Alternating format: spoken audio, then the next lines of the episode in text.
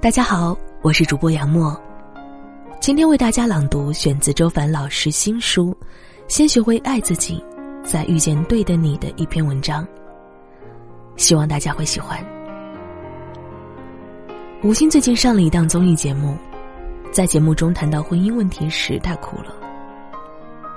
我谈恋爱没有超过一年的，今年三十六岁了，觉得事业遇到了瓶颈期，有想过先把个人问题解决，但不是你想做这件事就能做的。假设说我找到一个人结婚生孩子，最快也得一年半。一年半之后，我还能不能回来这个工作领域？婚姻、工作，无心都没有自信，更害怕承受不了随之而来的风险。距离春节还有三个星期，在这个又要面对催婚的节骨眼，我想和大家聊一个话题：要不要安抚自己或家人而找人结婚？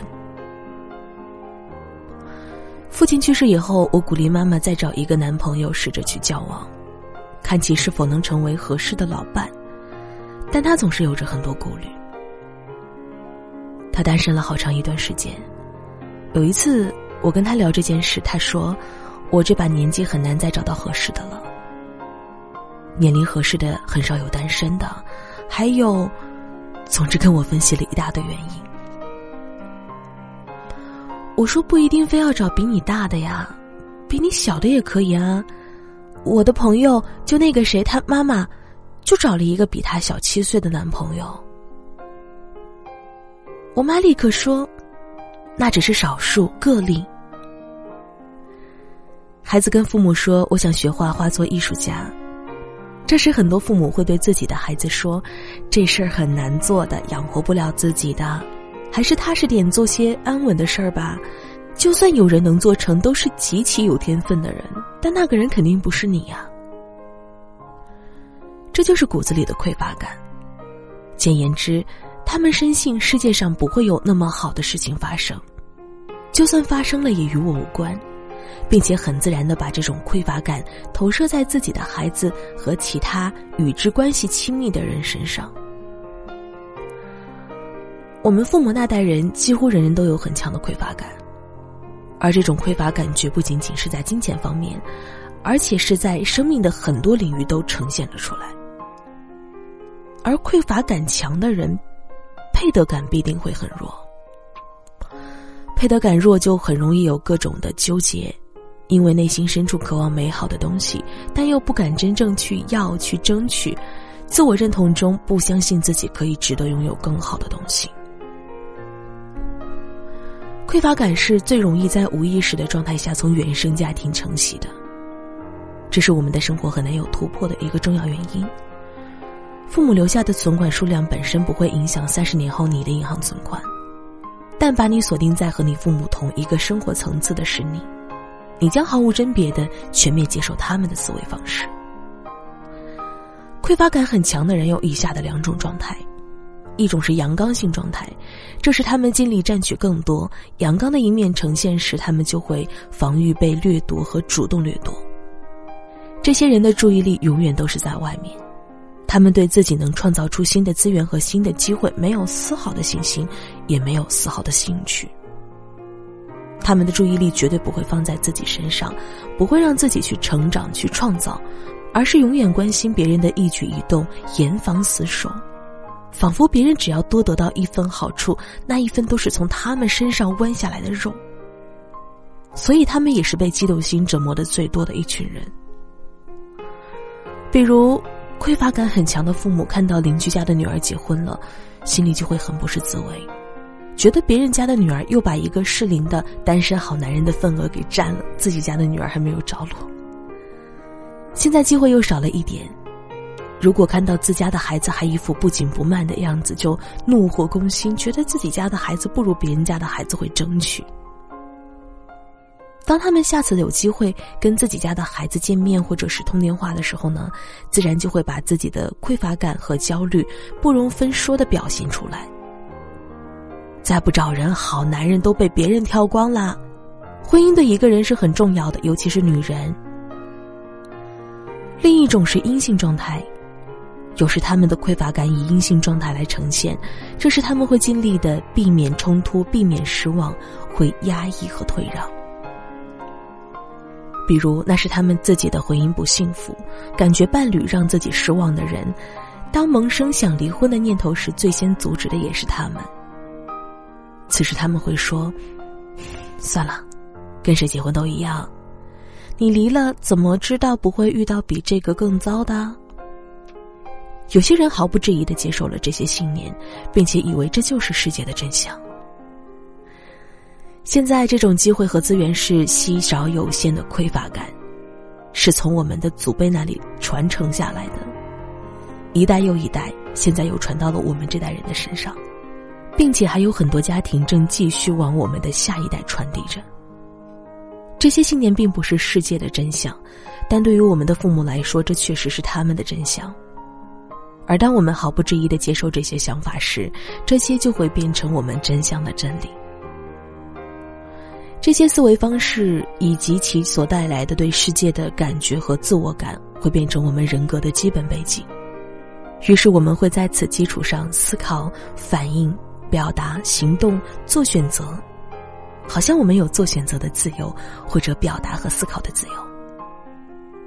但是，只要你的人格背景被固定下来，其实你所有的选择都只能在这个框架之内了。你以为你做了选择，但是你的原生家庭对你的影响已经在不知不觉中形成了你的人格背景。其实，在你选择之前，已经被固定的人格背景注定了，你只能给出这个选择，根本无法看到其他的可能性。在我们古老的文化体系里，这个人格背景还有另外一种说法——命。而匮乏感就是其中一个非常不为人觉察的背景。之所以叫背景，是因为它弥漫在你生命中所有的方面，就好像你戴上一副灰色眼镜，而你不知道你戴着它。无论你往上看还是往下看，你所感知到的世界都在你不知觉的情况下被过滤加工过了。于是你自然会认为灰蒙蒙的世界就是这个世界的全部真相。匮乏感分为以下的三个层面，三位一体的全方位的覆盖着我们的生命，即资源的匮乏、爱的匮乏、时间的匮乏。这里我们主要来谈谈资源的匮乏感。资源包含显性的资源和隐性的资源，比如。金钱、能源、石油、煤矿等等，还有名贵的物品、珠宝、艺术品等等，都是显性的资源。那工作机会、人脉、曝光机会等是隐性的资源。寻找优秀的伴侣属于隐性资源的一种。这是一种机会，一种可能性。无论是显性资源还是隐性资源，一旦我们有了匮乏感，就会形成一种错觉，认为资源是一种固定的、有限的存在。别人获得了资源，就会相应的减少了。这时候，我们的聚焦点自然会放在争取资源上，但却不明白，事实上资源并不是一个常量，而是一个变量。那这个变数是取决于自己的。我们虽然都生活在同一个地球上，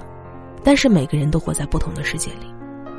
你的人格背景是怎样的，你就拥有怎样的世界。你身边的人都是有那种相同属性的人，比如同样的匮乏、同样的焦虑、同样的固执、同样的乏味，或者是同样的自信、同样的丰盛感、同样的好玩。当一个人开始成长，而不断的刷新自己的过去的人格背景所带来的自身能量状态的变化时，那他能感知到的世界是完全不同的。当然，他也能发现这时候身边的人完全不同了。所谓“道不同，不相为谋”里的“道”，实际上就是指不同的能量层级。不管是夫妻还是朋友，会享受彼此在一起的前提，就是可以在同一个层面沟通和碰撞，彼此听得懂对方在说什么，并且能够给出回应。有碰撞，有火花，有启发，有共鸣，有分享，有回应，那这才是建立一段关系的乐趣所在。否则，对对方都是折磨。比如在电视剧《我的前半生》里，我实在无法想象现实中如唐晶这样极其重视自我成长和高效率的人，怎么可能花那么多时间去容忍罗子君在他开会期间、加班后回家休息期间占用他的时间和注意力去听他抱怨？而且在工作中果断干练，在自己的原则面前寸土不让，和上司据理力争的唐晶，又会没有一点边界的，一次又一次的动用自己的工作资源去帮罗子君调查小三的背景？就像霸道总裁爱上玛丽苏的情节一样，这些情节并不会出现在一个真正想讲好一个逻辑通畅的故事里，只可能出现在只想钻研那些逃避现实的观众想看什么，而用来讨好这些观众好赚收视率或者票房的影视作品中。如果你不想躲在虚拟的世界中幻想自我安慰，而是真正想在现实生活中突破原生家庭带给我们的匮乏感，打破原来的人格背景。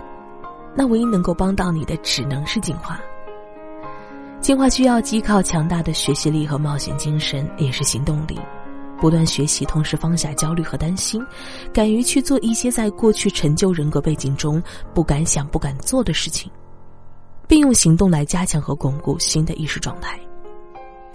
当你进化到一个不同的能量等级时，你将会看到的资源是无限的。